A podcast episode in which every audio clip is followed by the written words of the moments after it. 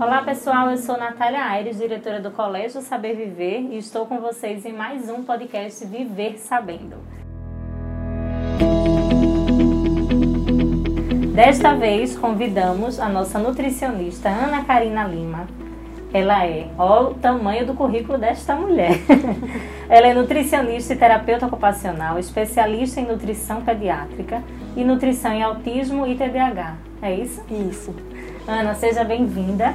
Obrigada. Vamos ter um papo super esclarecedor com um tema que muitos pais vão se identificar.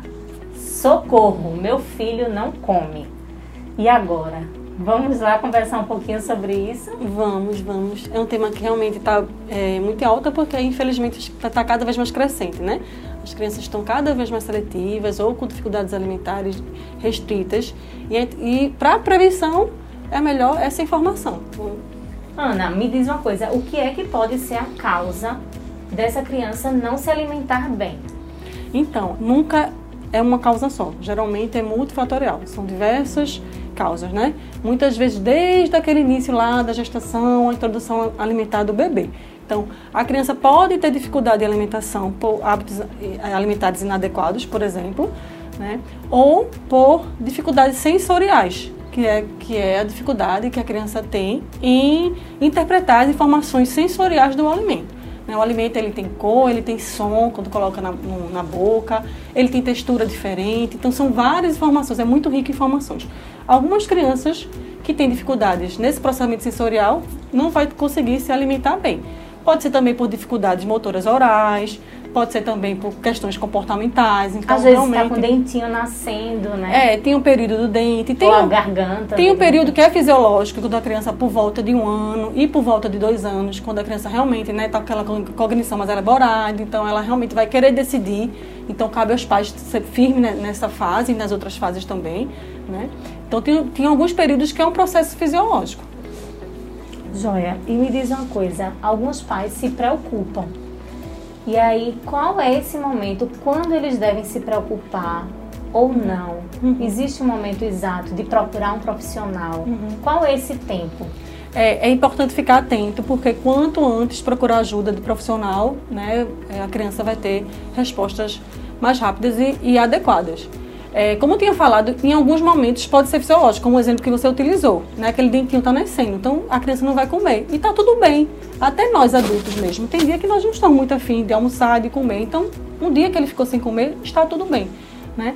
Quando é que deve ligar o alerta? Quando está semanas ou quando a criança está comendo a mesma textura ou mesmo grupo alimentar, por exemplo, não está comendo mais o grupo das proteínas, está tá, é, rejeitando a carne bovina, o frango, né, no caso das famílias que não são veganas. Então, tem que tá, já ligar esse alerta, né? E o peso também é algo que deve, deve se preocupar, tipo, a criança diminuir o peso ou não? Não, eu não vejo o peso como algo gritante nesse sentido, porque tá. a gente tem que olhar muito essa parte global da criança. Se a criança está se desenvolvendo bem, se a criança tem uma boa variedade alimentar, né? Se ela está aceitando bem a quantidade ela não é uma, uma algo que a gente realmente precisa se preocupar. É muito melhor se preocupar com a qualidade do alimento. A gente vai se preocupar no peso, obviamente, se, se caiu na curva ou realmente se teve uma perda de, de peso gritante num, num curto período de tempo. E aí, quando você fala de curva, é, o pai que não sabe, uhum.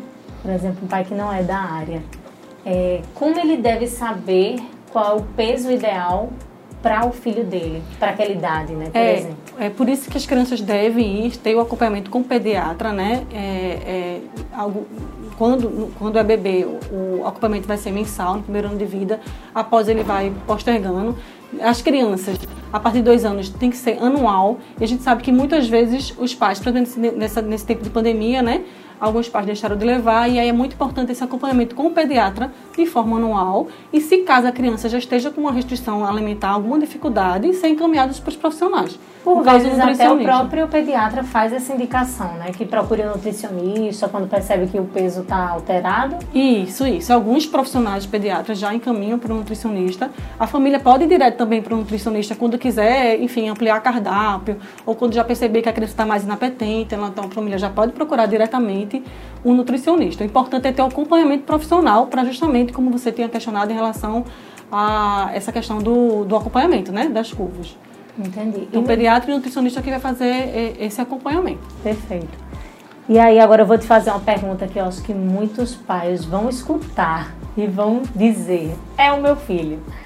Às vezes a criança troca ou então diz para o pai: Uhum. não gosto do almoço, não gosta de alguma refeição específica. Uhum. Para o pai, o que ele deve fazer? Essa substituição deve acontecer. Tipo, ele não gosta de. Ele vai dizer para o pai: não quero comer o almoço. Posso comer daqui a pouco? Ou então, não quero comer o almoço. Posso comer uma papinha? Ou trocar o almoço por um biscoito? Certo. Desses casos, né, que, esse exemplo que você utilizou, é, não quero almoço. Posso comer depois? Sim, a gente deve respeitar o apetite da criança. Se a criança está verbalizando isso, que não quer naquele momento, tudo bem.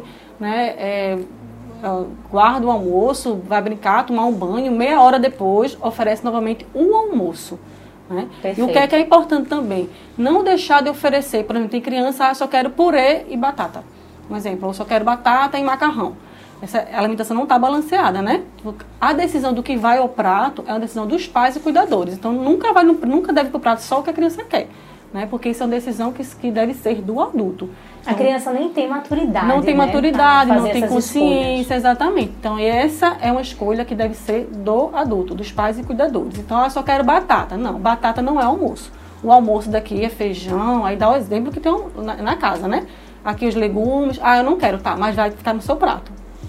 A criança vai decidir se vai comer ou não, e a quantidade. Isso é algo que a criança pode decidir. Mas o que vai para o prato é uma decisão dos pais. Então, a primeira, primeira coisa é não deixar a criança decidir o que vai para o prato. Porque a partir do momento que ele deixa, só quero purê, e fica repetindo aquele purê com arroz, aí definiu. E, isso, e aí começa a seletividade alimentar. Eu costumo dizer que quem faz seletividade não é nem as crianças. São os pais que selecionam o que a criança escolhe, né? Então tem que ter cuidado com isso. Esse outro exemplo que você falou, posso colocar, posso dar a papinha? Ah, eu quero a papinha? Não, papinha não é almoço. Você pode comer papinha no lanche, você pode comer até no jantar. Mas o almoço é isso aqui, que é o nosso almoço. Né? Então, assim, as famílias que não conseguem almoçar em casa, orientar para os cuidadores. O almoço é esse. Não quero comer agora, tudo bem. Daqui a meia horinha você vem e come de novo. Então, a criança, geralmente, quando você oferta, quando você orienta que é dessa forma, geralmente vai almoçar. Ou almoçar pouquinho. Almoçar pouquinho não é um problema. O, que não, o problema é não almoçar e ser substituído por uma outra refeição. Mesmo quando a criança está doente, almoce pouquinho.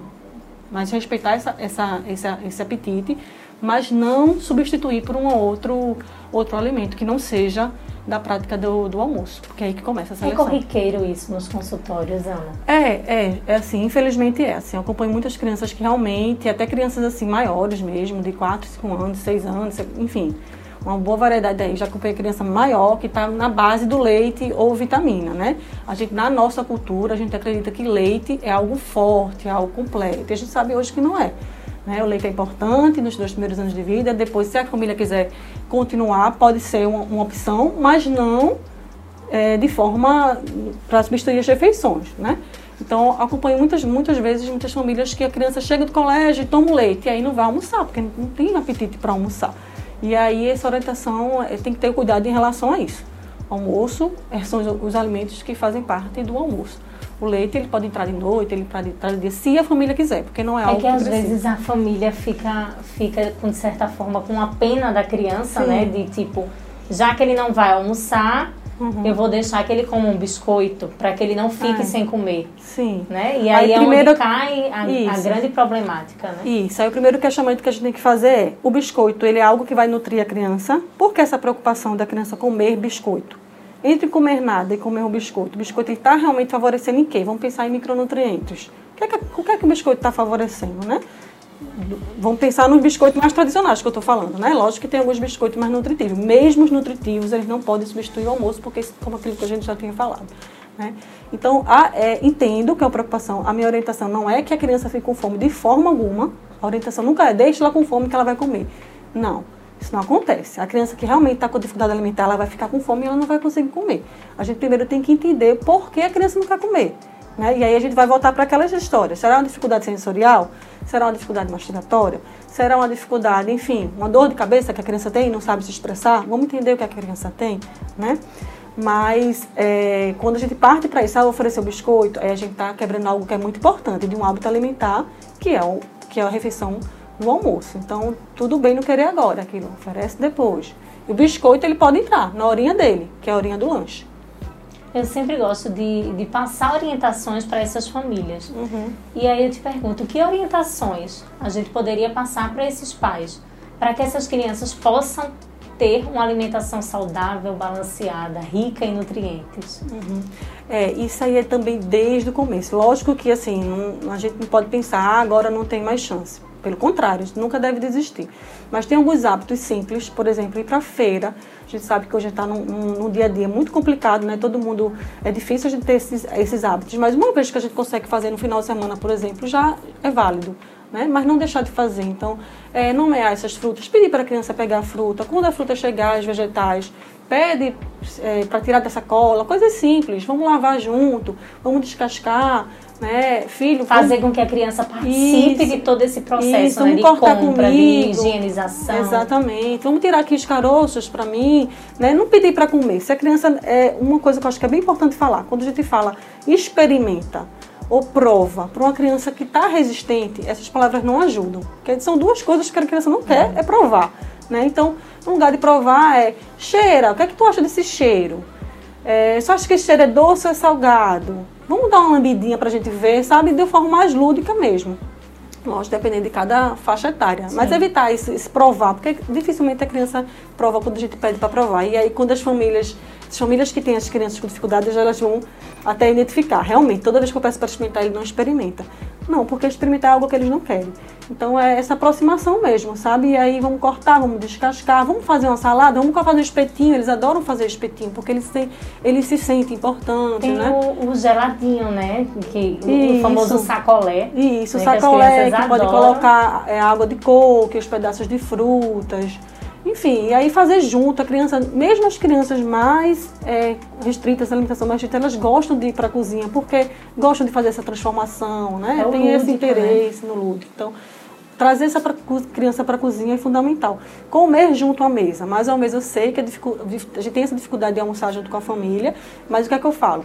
Ah, você não consegue almoçar? Então faz o café da manhã tenta fazer um café da manhã mais completo, colocar ovos, quem sabe um omelete com vegetais, para entrar o vegetal nessa hora, né? Olho verdinho, do, do, enfim, um espinafre picadinho naquele, naquele omelete, ou um próprio coentro. Coloca esse verdinho nessa hora, já que não consegue participar do almoço. Ah, o café da manhã também é muito agitado, a gente não consegue. Então, para no jantar, pelo menos uma vez ao dia, tenta parar com a família para justamente fazer esse prato.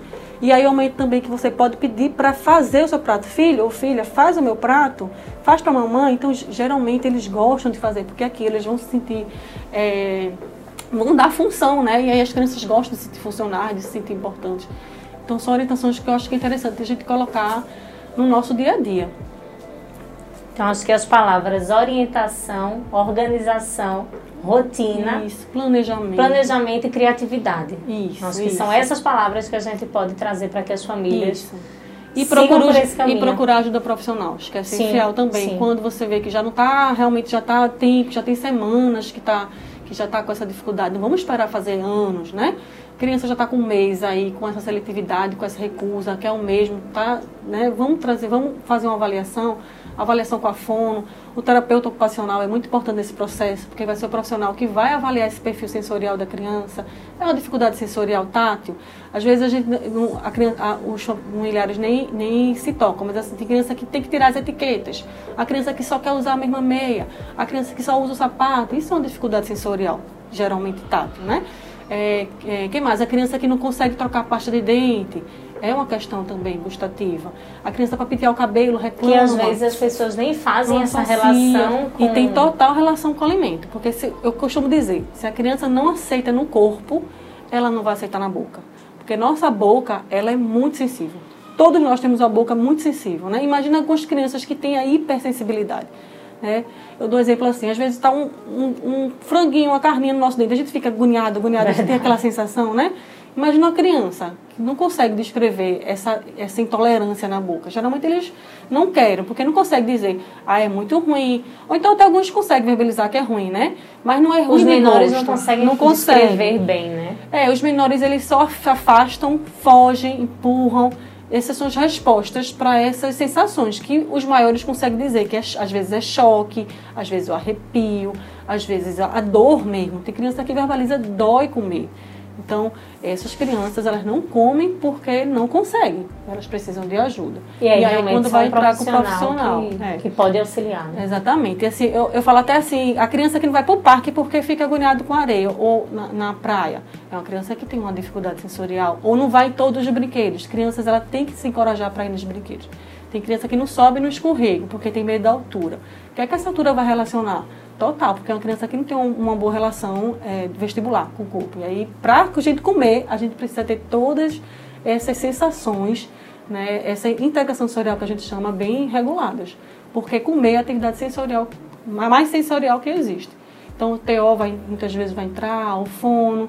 E quando for esses casos comportamental, que é a necessidade da criança realmente chamar mais atenção, uma carência, ou enfim, aí vai ser o profissional mais habilitado também, é o, seria o psicólogo. Então, geralmente é a equipe muito profissional que, que, que deve estar relacionada a esses casos que a gente está falando que são dificuldades alimentares realmente Mais críticas, mais né? críticas, é. Mas no geral a gente pode perceber que muitas vezes é isso, assim, foi a falta de hábito, né? A criança realmente não gosta porque ficou habituado de ver aquela prata sem cor, né? Como de manhã um pão com queijo, um exemplo, aí o almoço é só macarrão batata, purê, batata Mesmo, frita, mesmo alimento frango. todos os dias, Isso, né? é tudo Não frango. tem aí- variedade. né? Exatamente. Aí jantar é um cuscuz. Eu falei até de, um, de uma criança, nesses exemplos que eu dei, mas qual é a cor que a criança está comendo? E aí quando vê qualquer verdinho, qualquer laranjinha, aí tem essa dificuldade. Então, desde sempre a gente deve estar incluindo esses vegetais para não, não ter essa recusa mais lá na frente. Que perfeito! Ana, muito, muito obrigada. A gente só agradece. Acho que todos que ouviram cresceram muito. A gente aprende com essas, com essas novas informações. Quero te agradecer. Eu que agradeço pela oportunidade. Foi um prazer. Espero que a gente possa ter outros momentos aí mais pra frente nos nossos podcasts. Agradeço aos ouvintes e esperamos vocês no nosso próximo episódio. Um forte abraço. Tchau.